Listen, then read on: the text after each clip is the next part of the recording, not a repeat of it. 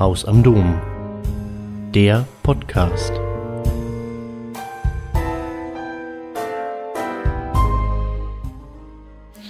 Der neunte Tag. Gefahren. Ach, alter Paul, sagte die Frau am Sonntag zu Paul, dem Großen, der ihr Einzelheiten über Gloucester erzählte, immer wenn man denkt, dass es eine Form kriegt und eine Vernunft, erschießen sie wieder einen, ohne auch nur einmal nachzudenken. Und dann schießen die anderen zurück irgendwohin oder sie sprengen etwas und immer so weiter. Ich habe dir doch schon am Ostersonntag gesagt, dass der Müllner flüchtig ist und sich melden wird. Hat er? Nein, sagt die Frau. Aber er hat mir leid getan, als ich ihn gestern sah im Fernsehen, sein Bild. Er hat so gut ausgesehen, so ernst. War er auch, antwortete Paul, war er auch. Aber ich kann mit der Art Ernsthaftigkeit zunehmend nichts mehr anfangen. Ich gehe auf die 40, da muss man langsam aufpassen, dass man nicht komisch wird als Revolutionär. Was Sie wollen, sagte er und aß langsam von einem Teller Trauben. Was Sie wollen, will ich auch. Jeder vernünftige Mensch will das und von denen gibt es nur wenige.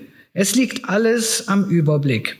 Du kannst nicht Südostasien oder das Mädchenheim von Guxhagen, die argentinischen Faschisten und die schwarzen Schulkinder in Little Rock auf einmal in Ordnung bringen. Bei der Gruppe ist Revolution wie Zahnziehen. Man muss nur einen Eiterherd finden, denken die, den sprengt man mal raus und dann, dann tut's noch eine Zeit lang weh und dann, dann ist alles gut, weil kein Gift mehr in die Welt kommt. Die Frau wollte das alles nicht hören, traute sich aber auch nicht, nach den näheren Umständen des Gloucester-Todes zu fragen. Auch Pauls Teller war inzwischen eine kleine Wasserpfütze entstanden durch das Traubenskelett. Hast du gehört, sagt Paul, dass das mit dem Vertreter jetzt klar ist? Wieso haben Sie dir das zuerst gesagt? fragte sie beleidigt.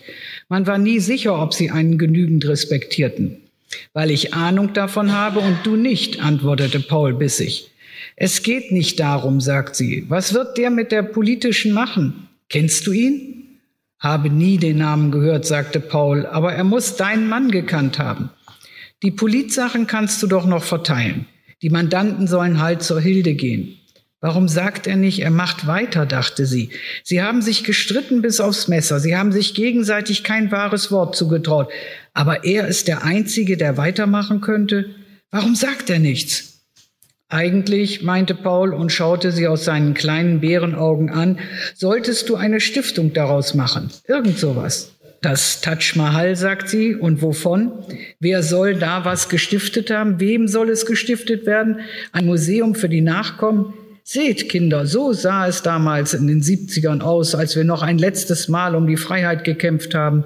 Sie war wütend, weil der Komplize, der Kompagnon des Mannes erraten hatte, was sie wollte. Der Hardenberg hat was Richtiges gesagt, antwortet sie. Wenn ein Strafrechtler stirbt, ist die Kanzlei im selben Augenblick tot. Man kann sie nicht mehr beatmen. Darüber müssen wir eigentlich jetzt auch nicht reden, sagte Paul und tat so, als hätte er das letzte gar nicht gehört. Der Müllner, Sie haben ihn wohl von hinten erschossen, als er in einen Keller einzudringen versuchte. Übrigens war das nur ein paar Meter von der Kanzlei entfernt, von der alten Kanzlei, die wir zusammen hatten. Aber da wart ihr doch schon zwei Jahre draußen. Was hat er da gewollt? War er allein? Er wird was gesucht haben, antwortet Paul uninteressiert. Sie brauchen Liquidationen ja nicht zu begründen. Jetzt liegt er wahrscheinlich auch da, wo dein Alter liegt. Neun Tage sind es jetzt, neun Tage, sagte die Frau. Es ist so ein großes Unglück. Sie schämte sich nicht vor dem Komplizen das zu sagen und schaute zu, wie der in seine großen Hände weinte. Jemand anderen weinen zu sehen, machte sie glücklicher, und sie sammelte dabei einen Tribut ein, Spuren von Liebe, die sich zu einer großen zusammenfügen ließen. Das Bild des Mannes gewann immer mehr Farben und Einzelheiten durch die Tränen und Wörter anderer, egal ob Freund oder Feind. Was hörst du von dem Kleinen? fragte Paul. Nichts, sagte sie. Er hat sich noch nicht gemeldet. Es ist dir wohl klar, sagte Paul böse, dass er sich nicht gut melden kann, wenn er dauernd im Vernehmungszimmer hockt und einen Mordverdacht entkräftigen muss. Sie erschrak. weil sie das vollständig vergessen hatte. Die Polizei hatte sich ja des Jungen versichert, der war ein Unterpfand, ein Sündenbock. Sie hatte das Gefühl, der Mann schweige seit einigen Tagen, die besondere Verbindung zwischen ihnen sei abgerissen. Vielleicht, weil sie den Jungen nicht beschützt hatte und die Katzen auch nicht. Ins Politische hatten sie sich hineingeworfen, weil sie eine Rolle sah. Ein Teil des Glanzes, der auf ihn gefallen war, konnte sie noch eben erben aber sein wahres Erbe hatte sie im Stich gelassen. Das hätte sie Paul gegenüber niemals zugegeben. Was hätte ich denn noch alles tun sollen? fragte sie böse. Mir hilft sowieso keiner. Ich sitze da in der Kanzlei mit seinen Sachen, mit der Beerdigung. Alle geben mir blödsinnige Ratschläge oder hauen mir irgendwelche Theorien um die Ohren. Ein Held. Eine Stiftung soll ich machen. Das Begräbnis soll ohne Beispiel sein. Die Genossen sollen ein für alle Mal wissen, wer er war. Sein Freund muss aus den Bullenfängen geholt werden. Ja, schrie sie, dann mach's doch, machst du. Dann sorgt doch für all das. Lass mich endlich in Ruhe trauern und kümmert euch um die Äußerlichkeiten. Das war doch wohl früher so üblich, oder? Ganz erschöpft schaute sie in das nun wieder tränenlose, breite Gesicht des Anwalts und sah, dass er auch nicht eines ihrer Worte verstand. Gelegentlich befiel Paul nämlich eine Art von Taubheit, die ihn störende Dinge tatsächlich nicht hören ließen.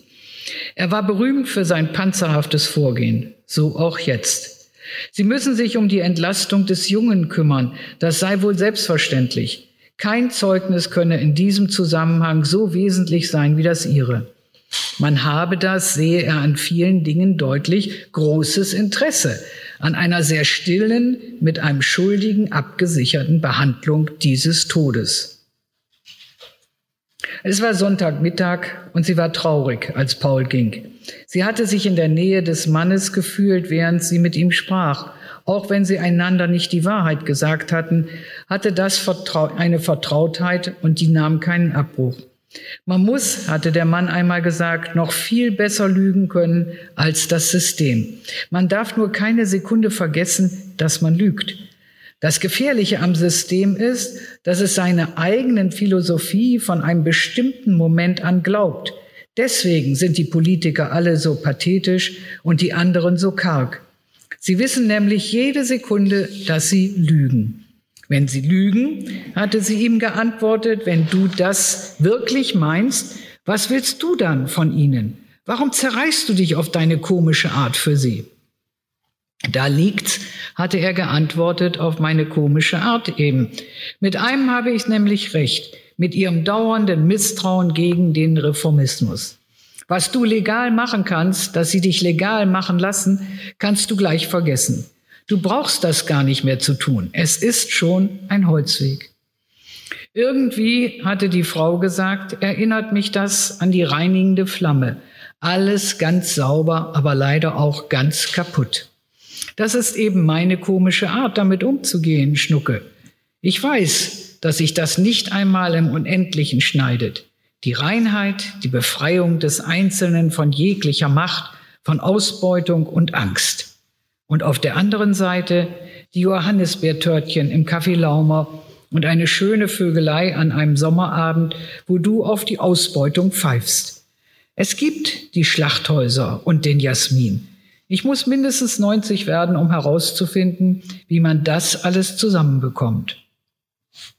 Instinktiv hatte sie den Jungen aus ihrer Trauer ferngehalten. Sie fürchtete ein anderes Bild des Mannes, ein selbstsüchtiges, ein oberflächliches, der hatte ihn gut gekannt, der Kleine. Er rief am Nachmittag an. Ich wollte dir nur sagen, dass ich nicht mehr unter dem Verdacht bin. Ich hätte ihm was getan. So albern es war, sagte seine Stimme, mir war doch ganz schön mies. Wenn man die Geschichte zwischen uns nur so von außen anschaut, hätte es gut sein können. Die Genossen haben uns ja auch streiten hören. Aber sie haben jetzt wohl einen Obduktionsbefund und damit war ich raus. Was? rief sie ans Telefon. Was haben Sie gesagt? Mir haben Sie gar nichts gesagt, antwortete der Junge verblüfft. Warum sollten Sie mir auch etwas sagen? Nur, dass der Verdacht gegen mich nicht mehr besteht. Da musst du dich selbst erkundigen. Schließlich bist du die Ehefrau. Er sagte das Wort Ehefrau, als sei es ihm vollständig fremd. als könne er sich dieses Wort als Bezeichnung für eine Verbindung einfach nicht denken. Sie war wieder wütend, ohne schlechtes Gewissen diesmal. Diese miese kleine Ratte, dachte sie, Ratte, Ratte, Ratte. Das ist ein Wort, das darf man nicht einmal denken. Aber es tat ihr gut. Sie hasste das Unberührbare an dem Jungen, die Genauigkeit, mit der er Gefühle ansah, scheinbar ohne sie zu teilen. Wie geht es den Katzen? fragte die Frau. Ich möchte dir gern Geld für das Futter geben. Meinst du, dass dir das hilft? fragte der Junge. Es ist nicht nötig. Dem Kater geht es gut. Die Isru wird eingehen, früher oder später. Ach, red nicht, sagte sie. Sie wird sich an dich gewöhnen und wusste, während sie das sagte, dass sie wieder zu wenig Liebe hatte. Die Katze des Mannes hätte eine große Kraft gebraucht, um weiterleben zu können. Die Frau wusste es genau. Sie war sein wahres Erbe, das vierfüßige internationale Zentrum Rote Universität. Sie erkannte an diesem neunten Tag, dass es ihr viel besser gehen würde, wenn sie endlich ohne Verkrampfung handeln könnte, ohne größenwahnsinnige Einsamkeit der Witwe, einer, un, einer unechten Witwe. Denn auch ihr Versuch, die Geschichte mit der Tasche ins Reine zu bringen, war anders gelaufen, als sie es sich gedacht hatte. Vielleicht wären Gespräche wichtig gewesen, Vertrauen, Liebe zu Gloster und nicht diese Mauern aus Unterwürfigkeit und Trotz. Sie spürte jetzt seine Vogelknochen, wie sie ihn damals in dem Café umarmt hatte, nicht um die Geschichte zu tarnen, sondern einfach, weil sie ihn umarmen wollte und sie hatte es nicht sagen können. Sie war ganz sicher, dass er nach der Tasche gesucht hatte, dass er aus einem anderen Haus in den Keller der alten Kanzlei hatte gelangen wollen. Jemand musste diese Spur gelegt haben und sie konnte sich nicht erklären, wer. Es konnte nicht mehr lange dauern und von dem Pharaonengrab im Keller würde wirklich nur noch eine Tasche in der Welt sein. Eine uninteressante Kunstledertasche mit einem zerschnittenen Verschluss Höchstens noch zwei, dreimal musste sie Papier beseitigen. Sie spürte, dass niemand das vermutete, dass ihr weder die eine noch die andere auf die Schliche gekommen waren. Aber sie tat es nicht für den Mann, auch wenn sie das vorgab. Sie tat es für sich. Die Glocken läuteten wie am Ostersonntag. Sie fühlte sich schon die ganze Zeit schuldig an allem Möglichen, an der Unordnung um den Tod des Mannes ebenso wie an Glosters Ermordung, die nun wieder andere Dinge in Gang setzen würde. Der berüchtigte Tote kam als erste Meldung in den sonntäglichen Nachrichten. Mit Einzelheiten sagten die Sprecher, sei man noch vorsichtig, um die weiteren Ermittlungen nicht zu gefährden. Sie hatte keine Angst, zu den Räumen, in deren Nähe es offenbar geschehen war, bestand seit langer Zeit keine Beziehung mehr. Natürlich würde die Polizei eine konstruieren. Die Szenerie war auch zu schön. Sie erinnerte sich, dass sie vor Jahren oft Witze über die unterirdische Verbindungsgänge zwischen den Häusern in der Innenstadt gemacht hatte. Er hatte wieder seinen frühchristlichen Tick, hatte Paul der Große gesagt, wenn der Mann sich an der Vorstellung einer unterirdischen Anarchistengemeinde begeisterte. Kannst du ja machen, du Grottenolm, hatte die Frau gesagt. Du würdest am liebsten sowieso unter die Erde gehen. So stellst du dir Untergrund vor. Keine Vitamine. Ich glaube, hatte der Mann nachdenklich geantwortet, so stellen ihn sich alle vor.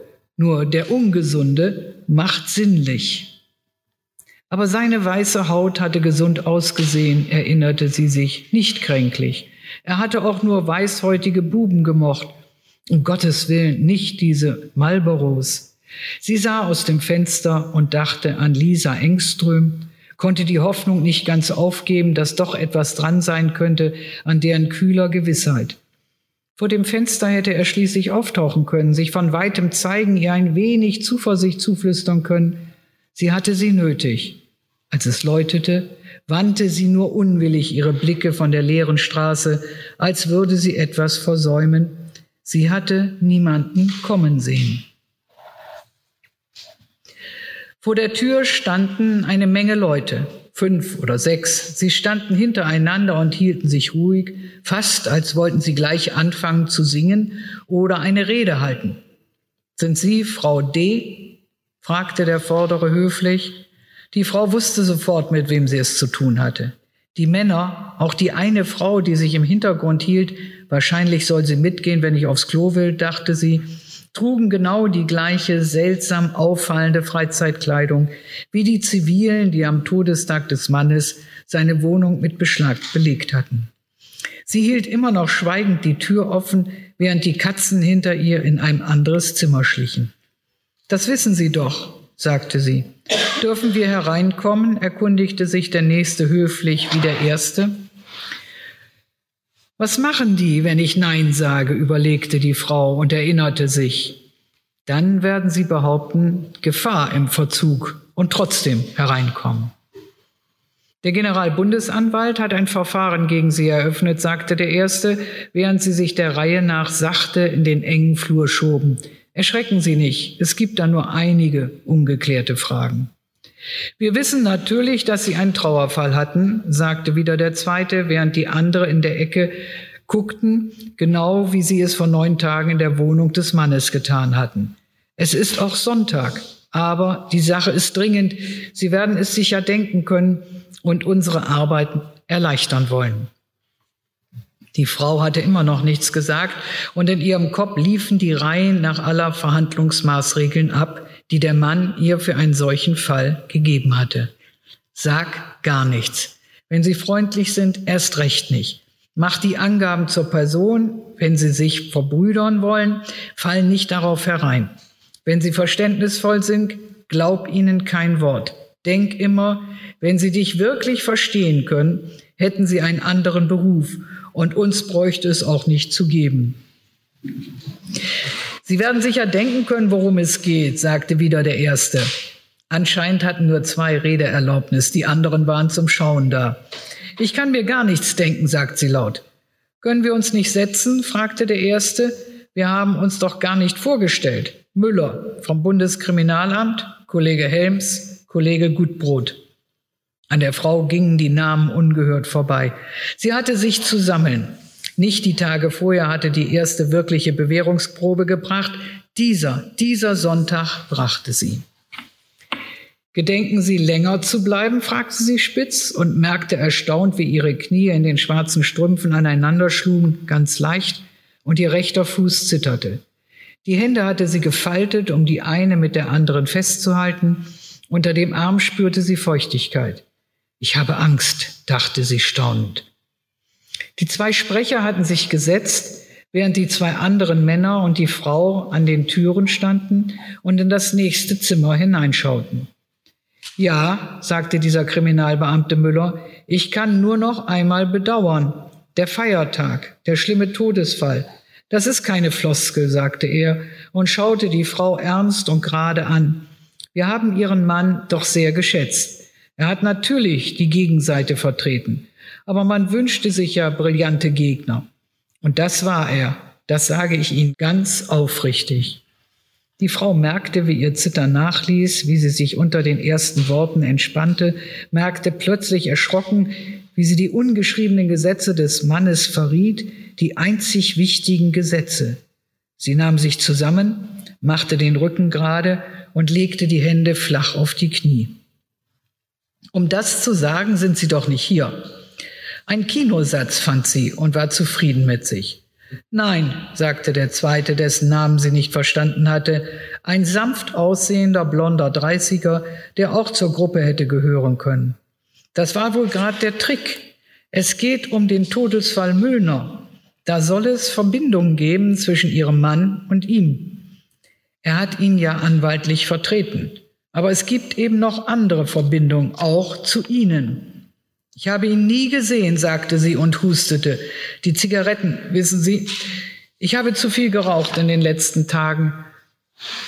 Das kann ich verstehen, sagt der Blonde sanft. Es ist wirklich eine schlimme Geschichte. Wir würden Sie bestimmt nicht belästigen, wenn es nicht wichtig wäre.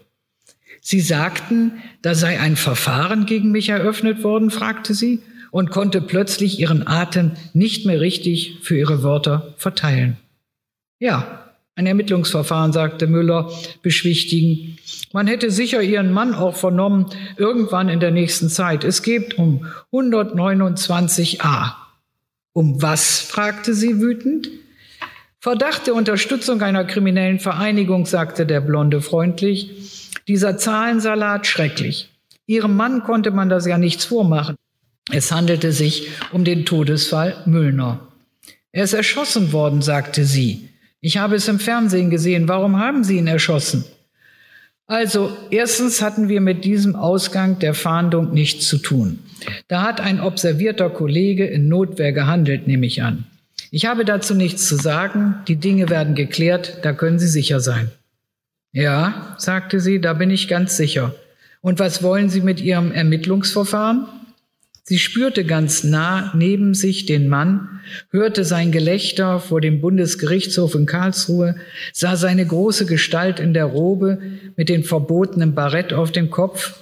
Jetzt half er ihr wieder, jetzt ließ er sie nicht allein.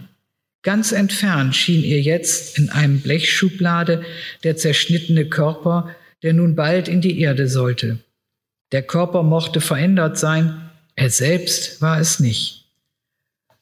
Es ist nicht unser Ermittlungsverfahren, sagte der Blonde wieder jetzt sehr scharf. Es geht um mehrere Mordfälle, um einige an Bankeinbrüchen, um Redelsführerschaft und Bandenbildung, um Widerstand und es hat Tote gegeben. Ja, es hat Tote gegeben, antwortete sie. Wir respektieren Ihre Gefühle, sagte der erste Beamte spöttisch, aber wir erwarten Kooperation. Wir kommen Ihnen noch immer sehr entgegen. Also, wann haben Sie Müllner das letzte Mal gesehen? Ich habe ihn mit Wissen nie gesehen, beharrte sie. Müllner soll sie in ihrer Wohnung aufgesucht haben, sagt der erste Beamte mit dem fast gleichen Namen. Wer sagt das? fragte sie. Sie spürte die ganze Zeit, dass sie einen großen Fehler machte. Sie kam nicht darauf, was es war, spürte eine Lähmung. Dürfen wir uns in der Zwischenzeit ein wenig umsehen? sagte der Blonde nun wieder sehr sanft. Haben Sie einen Durchsuchungsbefehl? fragte sie. Wir dachten wirklich, Sie hätten bei Ihrem Mann mehr gelernt, sagt wieder der Erste. Den brauchen wir doch gar nicht. Bei Gefahr im Verzug. Ja, dachte sie, es geht alles, wie wir es gedacht haben. Ich will einen Anwalt, sagte sie. Ich sage sonst nichts mehr. Das war es, was sie die ganze Zeit vergessen hatte. Dem steht nichts im Wege, sagte Müller bedauernd.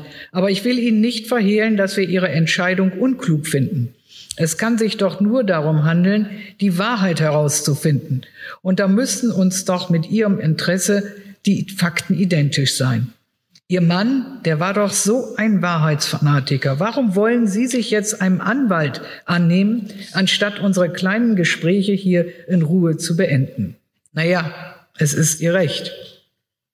Und er schwieg, während die Schweigenden jetzt eifrig in den Zimmern herumgingen, Schubladen aufzogen, ihren Inhalt ordentlich durchsahen, ordentlich wieder zurücklegten. Sie fassten in die Kleider der Frauen zwischen die Bücher, blätterten die Papiere auf dem Schreibtisch durch und spähten in das dunkle Innere des Katzenkorbs.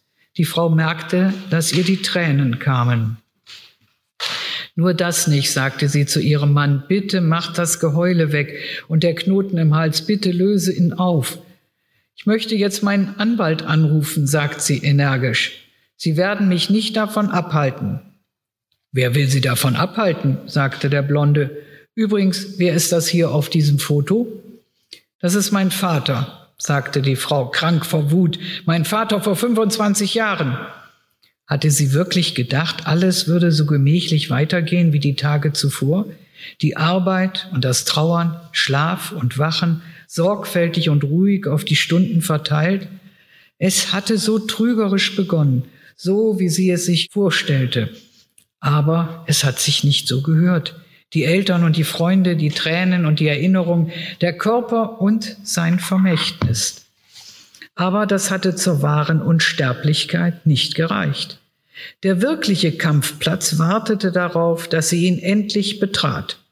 Die Tasche war eine läppische kleine Entscheidung gewesen. Ein Versuch der Autonomie, ein kindisches Beharren auf Freiheit, als gäbe es sie. Als hätte die Gruppe nicht gewusst, dass es sie nicht gab. Die Frau hatte in all den Jahren große Schwierigkeiten gehabt, sich darauf zu besinnen, welchen Kampf sie führen wollte, mit welchen Mitteln, mit wem und wofür.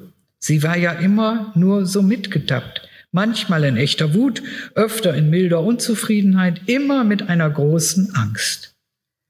Der antiimperialistische Kampf hatte sie eher erschreckt als begeistert. Und die Mittel hatten ihr Furcht eingeflößt. Wenn denn alle würden wie die Kämpfer, hätte ihr das nicht auch besonders gefallen? Aber nun hatten die anderen endlich dafür gesorgt, dass sie nicht so faul blieb, dass sie sich auch auf den Tod ihres Mannes nicht ausruhen konnte, als hätte sie mit ihm ihren Tribut gezahlt an den Kampf gegen die Gemeinheit und die Kriegsgeldmacherei. Als der Blonde ihr angekündigt hatte, man würde sie nach ihrem Versuch, einen Anwalt zu erreichen, denn schließlich ist ja Sonntag, ins Präsidium bringen, war sie ruhig geworden. Sie dachte nun vor jedem Wort, das sie sagte, genau und sichtbar nach. Für die war sie sowieso schuldig. An irgendetwas war sie schuldig. Schon, dass sie so viele falsche Leute kannte, war eine Schuld. Sie brauchte nicht mehr zu spielen. Und während die Stummen Zimmer für Zimmer, Schrank für Schrank, Regal für Regal mit Blicken ohne Neugier betrachteten, einzelne Gegenstände gleichgültig aufnahmen und wieder an genau den gleichen Platz zurückstellten, versuchte sie, ihren Anwalt anzurufen. Wen wollen Sie denn kontaktieren? fragte der Blonde. Da hatte sie eine Idee. Es hätte eine Idee des Mannes sein können, und die Frau war sicher, dass er sie einge ihr eingegeben hatte in dem Moment, als sie zum Telefon ging. Rechtsanwalt Schaf, sagte sie. Sie sah die unverhohlene Verblüffung in den Gesichtern der Beamten. Merkwürdig, sagte ein, den? Das ist aber kein Linksanwalt. Die Frau konnte es sich nicht verkneifen. Nein, das ist ein Rechtsanwalt, antwortete sie. Scharf hatte viel mit dem Mann gemeinsam gehabt und war doch in einem ganz anderen Lager. Ein Star, ein Schauspieler, hochgewachsen und überstürzt, mit tausend teuren Autos und finsteren Steuerbetrügern als Mandanten. Der Mann hatte ihn gern gehabt. Sie spielten beide das gleiche Instrument, nur in verschiedenen Orchestern. Schaf war vielleicht zehn Jahre älter als der Mann. Sie hatte ihn gelegentlich in irgendwelchen Bars gesehen, wo er laut, fast schreiend Geschichten erzählte und seine Umgebung zu Champagner und teurem Essen zwang. Oft waren seine Augen müde. Sie hatte manchmal gedacht, dass er in den Lokalen herumlärmte, um sich wach zu halten. Er ist ein toller Jurist, hatte der Mann gesagt, ein Spinner. Wenn der auch noch politisch wäre, Unsere sind manchmal so fad. Die Gesichter der Beamten zeigten ihr, dass es eine gute Idee gewesen war, Schaf als Anwalt ihres Vertrauens zu nennen, aber sie konnte ihn nicht erreichen. Sie können es ja vom Präsidium aus noch einmal versuchen, sagte Müller. Ich werde es so oft versuchen, bis ich ihn erreicht habe, antwortete die Frau. Sie sah keine Nachbarn an diesem stillen Sonntagmittag als sie zwischen den Beamten weggebracht wurde. Keiner passte auf, was mit einem geschieht, dachte sie. Ich könnte jetzt auf Nimmerwiedersehen verschwinden, wie in Südamerika. Aber sie wusste, dass das nicht stimmte. Es war eben nicht Südamerika. Man tat nur so, oder? Auf der Fahrt überlegte sie, dass sie ein bisschen Aussagebereitschaft erkennen lassen musste, um zu erfahren, was die eigentlich von ihr wissen wollten. Sie glaubte denen nicht, dass es sich nur um den ermordeten Gloucester handelte. Der war für sie nur ein Einstieg, eine offene Stelle in der Mauer, die zwischen der Gruppe und ihnen bestand. Sie trauerte um Gloucester, während sie zwischen seinen Feinden saß und durch die menschenleere Stadt fuhr. Ihren Mann wollte sie an der Seite der toten Kämpfer sehen, und sie wollte es auch wieder nicht. Jedenfalls würde sie schweigen, schweigen Sie hatte auch nicht besonders viel zu erzählen. Aber dieser riesige Apparat zur Abwehr von Veränderung stürzte sich auf jedes Fätzchen aus dem fremden Land. Im Präsidium setzten sie die Frau allein in einen sehr kleinen Raum, in dem ein Tischchen mit einer Schreibmaschine stand und ein Telefon. Ich werde weiter versuchen, meinen Anwalt zu erreichen, sagte sie. Die Stummen waren verschwunden auch die Beamtin, der Blonde, war mit seinem Kollegen zusammen übrig geblieben. Wir sagen Ihnen, wann Sie telefonieren können, sagte er. Warten Sie jetzt erst einmal, es dauert noch einen Moment. Und dann verließ auch er die Frau. Vor dem Fenster wiegten sich die kahlen Äste eines Baumes. Die Frau schaute hinunter in den Hof.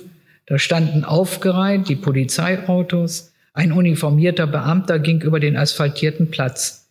Die Gebäude des Präsidiums bildeten ein Geviert. Fast alle Fenster waren vergittert, auch das, durch das sie jetzt schaute. Sie hob den Hörer des Telefons ab, aber die Leitung war tot.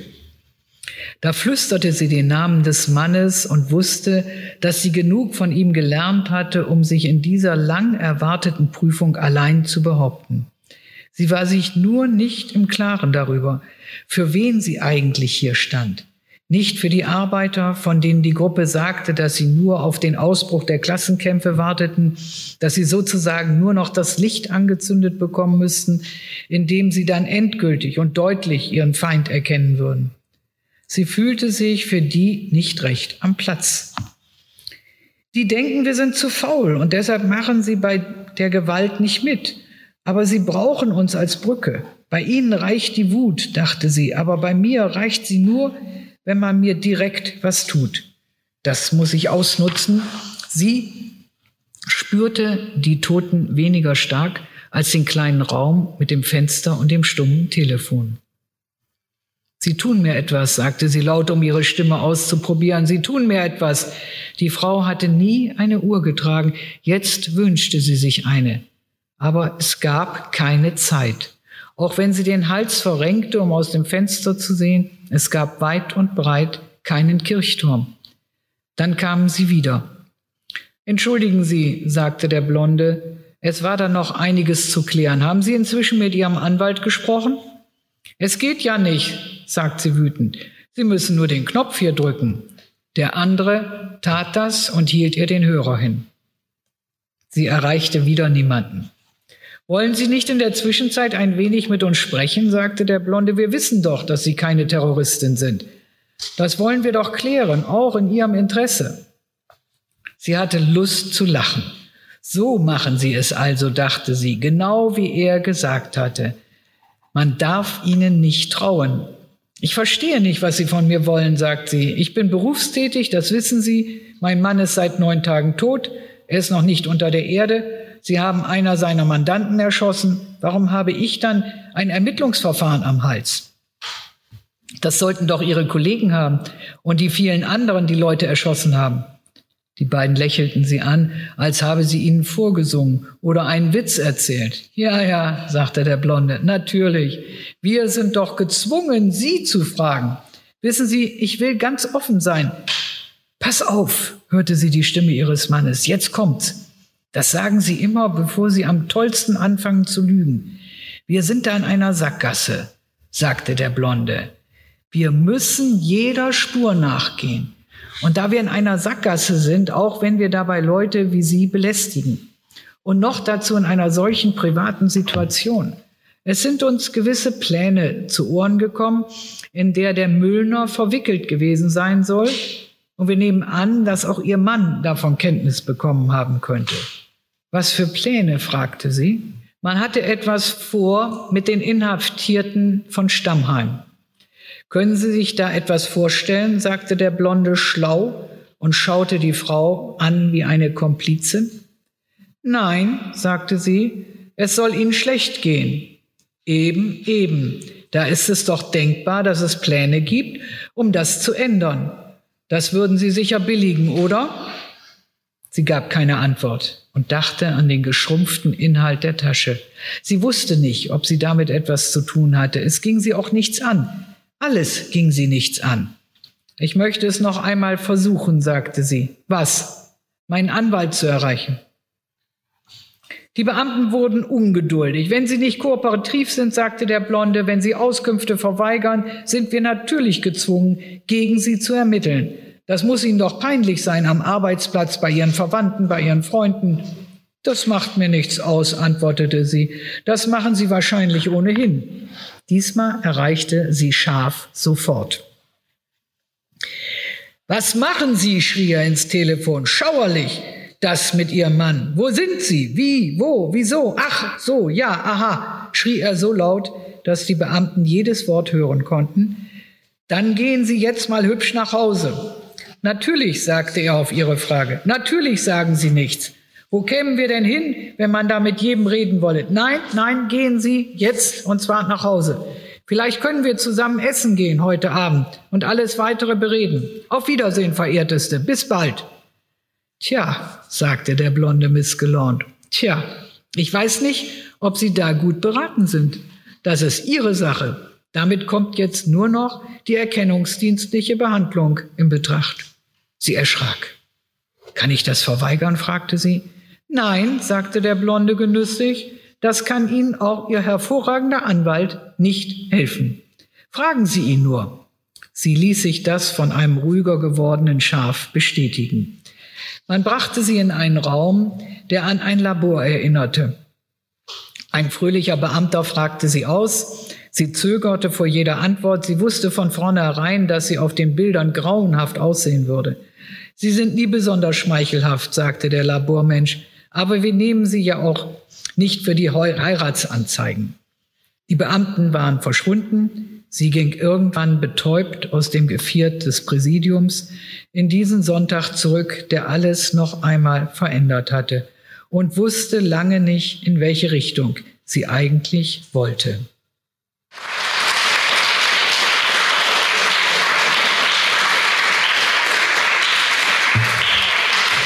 Sie haben äh, gemerkt, wie wunderbar Eva Demski arbeitet, wie sie die eigene Körpererfahrung mit dem Straßenbild und den verschiedenen Persönlichkeiten kurz schließt und wie sie uns in kürzester Zeit in die 70er katapultiert, in denen man wohl aufpassen musste, nicht als Sympathisant zu gelten, in denen die Gesetze massiv verschärft wurden.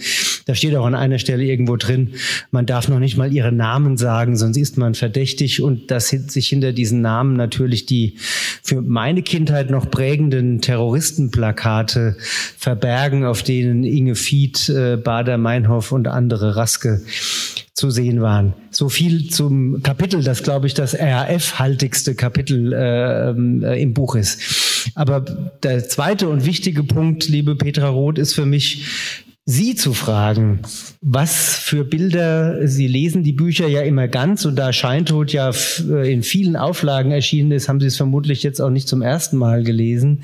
Was für Bilder steigen denn in Ihnen auf an die 70er in Frankfurt, wenn Sie diesen Roman von Eva Demski lesen? Also ich möchte zunächst äh, auch sagen, dass äh, die wörtliche Rede von der Frau, das ist die Eva, man sie absolut äh, raushört.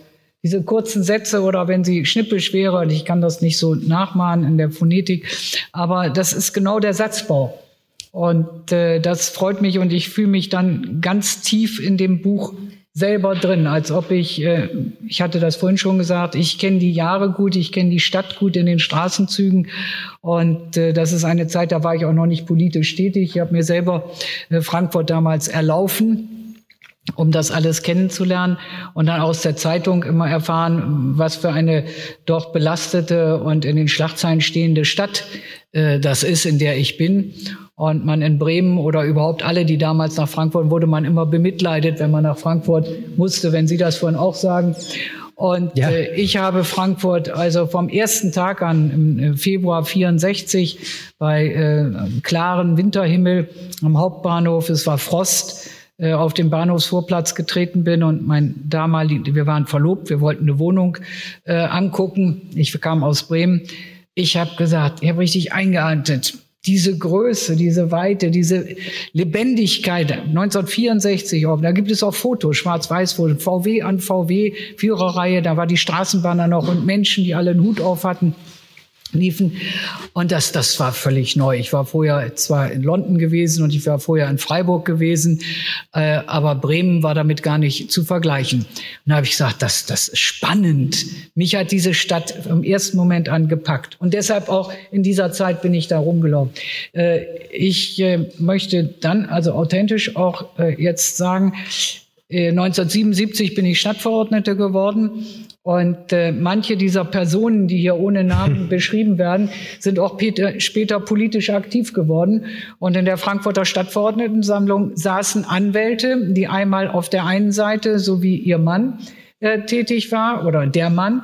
Und es gab Anwälte, äh, die die RAF äh, verteidigt, nein, umgekehrt, äh, an, äh, als Staatsanwälte. Und dann, die haben auch alle Bücher darüber geschrieben.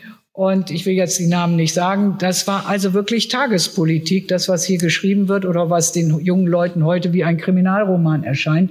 Äh, die grauen, der graue Herbst 1974. Ähm, ich persönlich freue äh, das Polizeipräsidium, muss man sagen. Das genau. ist so wunderbar beschrieben. Ja. Äh, in manchen alten Tatorten kommt das auch noch drin vor. Leider vergammelt das nun seit vielen Jahrzehnten äh, dort äh, an der Stelle, wo es ist. Da war mal eine Disco später drin. Aber äh, das ist, äh, da habe ich im Übrigen in dem Polizeipräsidium die, wie nennt man das, das Museum unten, wo die äh, Asservaten... Das, ja, Asservatenkammer. Ja, äh, und habe Teile gesehen äh, von dem Mord an äh, Nitribit. Im Übrigen, das Buch habe ich leider nicht gelesen. Also das, da konnte ich nicht. Genau. Das, alles war, das habe ich da gesehen, hat mich die Polizei, weil ich später Stadtverordneter war, alles gesehen. Da gab es aber dieses Präsidium noch und diese vergilbten von Rauch gelben Wände und diese vergitterten Fenster. Ich kann mir genau vorstellen, wie man sich fühlt, wenn dann so zwei Leute im Trenchcoat oder was sie sonst anhaben, äh, sagen, sie können doch einen Anwalt anrufen und sonst wiederholen sie. Da fällt einem so die, die Wand, das wird zu eng auf mal einem, ja. Die Wände kommen auf einen zu. Und das hat die Eva Dembski mit einer, äh, mit einer grandiosen Begabung, äh, diese Verben benutzt, die so Gefühle interpretieren. Äh, ich habe ihr das auch jetzt geschrieben, als ich das Buch las. Und habe gesagt, das ist, ist irre. Man Düfte da, Gerüche, feuchte, feuchte Gerüche. Also das mit der, äh, mit der, äh, was, wie schreibt sie da so schön? Äh, die Weintraube, nicht? die dann der, der Stängel, da hat sie noch ein Torso oder Grippe. Dann gibt das ein Wasser. Der hat auch noch das Gefühl, wenn man das riecht, das ist so. Und das riecht eine Weintraube dann auch. Und dann, wenn das Fenster aufgeht, also. Oder wie sie ihre Körper, wie sie beschreibt, sie zittert, die Knie ja, zittern. Zittert, das, sie hat wohl Angst, stellte ich erstaunt fest. Ja, ja also das, das, ist, das auch. Äh, und, und die gegenüberliegenden Menschen, mit denen sie spricht, äh, zu Anfang auch die Geschichte, als sie den Jungen entdeckt, wie sie den beschreibt. Sie beschreibt ihn eigentlich gar nicht. Man kann gar nicht, ich habe immer voll Neugier gedacht, ja nun und nichts, nur die Haare und der in der mhm. Ecke seine Trauer. Äh, zum Ausdruck bringt. Und sie durch diese Trauer des Anblicks, das ist wie eine Pietà eigentlich für mich. Ich finde auch beeindruckend, wie sie mit äh, den Religionen ja. Äh, der Mann kommt aus einem streng katholischen Eltern und sie selber ist auch katholisch. Ich war mal in Regensburg, als sie da eine Uraufführung ihres Stückes hatte. Äh, als Oberbürgermeisterin habe ich sie da begleitet. Und äh, da habe ich den Eindruck dieses auch katholischen Umfeldes von früher erfahren. Äh, diese Pietà, die trauert, der Junge nur dunkelhaar, wie das auf sie sich überträgt, eine Trauer mehr zu dem Jungen, weil er traurig ist, trauert, als zu ihrem Mann, zu dem sie ja noch nicht kommt, der da liegt. Mhm. Das ist, ich meine, ich bin kein Literaturkritiker und habe dafür auch viel zu wenig gelesen, aber ich finde, dieses Buch ist äh, ein literarisch großes Werk.